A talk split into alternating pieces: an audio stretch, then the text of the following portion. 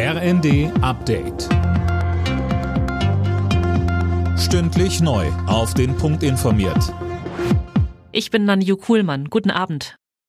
Berlin blickt mit Sorge auf die sich zuspitzende Corona-Lage in China. Das Auswärtige Amt hat jetzt dazu aufgerufen, unnötige Reisen in das Land zu vermeiden. Mehr von Conny Poltersdorf. Die Infektionszahlen in China befinden sich gerade auf dem höchsten Stand seit Beginn der Pandemie. Und das Gesundheitssystem dort sei überlastet, heißt es zur Begründung. Darüber hinaus stuft das Robert Koch Institut die Volksrepublik ab Montag als drohendes Virusvariantengebiet ein. Gestern hatte das Bundeskabinett bereits eine Corona-Testpflicht für Reisende aus China beschlossen.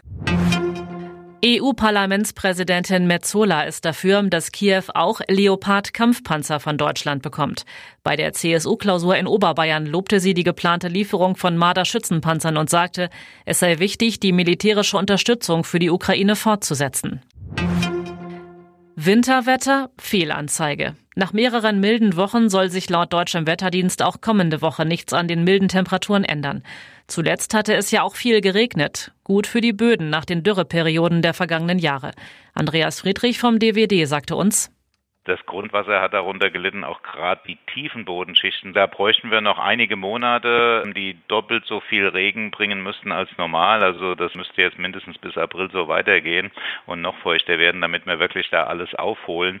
Aber jeder Monat, der jetzt etwas mehr Regen im Winter bringt als normal, hilft auf jeden Fall, uns etwas zu schützen vor einer neuen Dürreperiode im nächsten Sommer.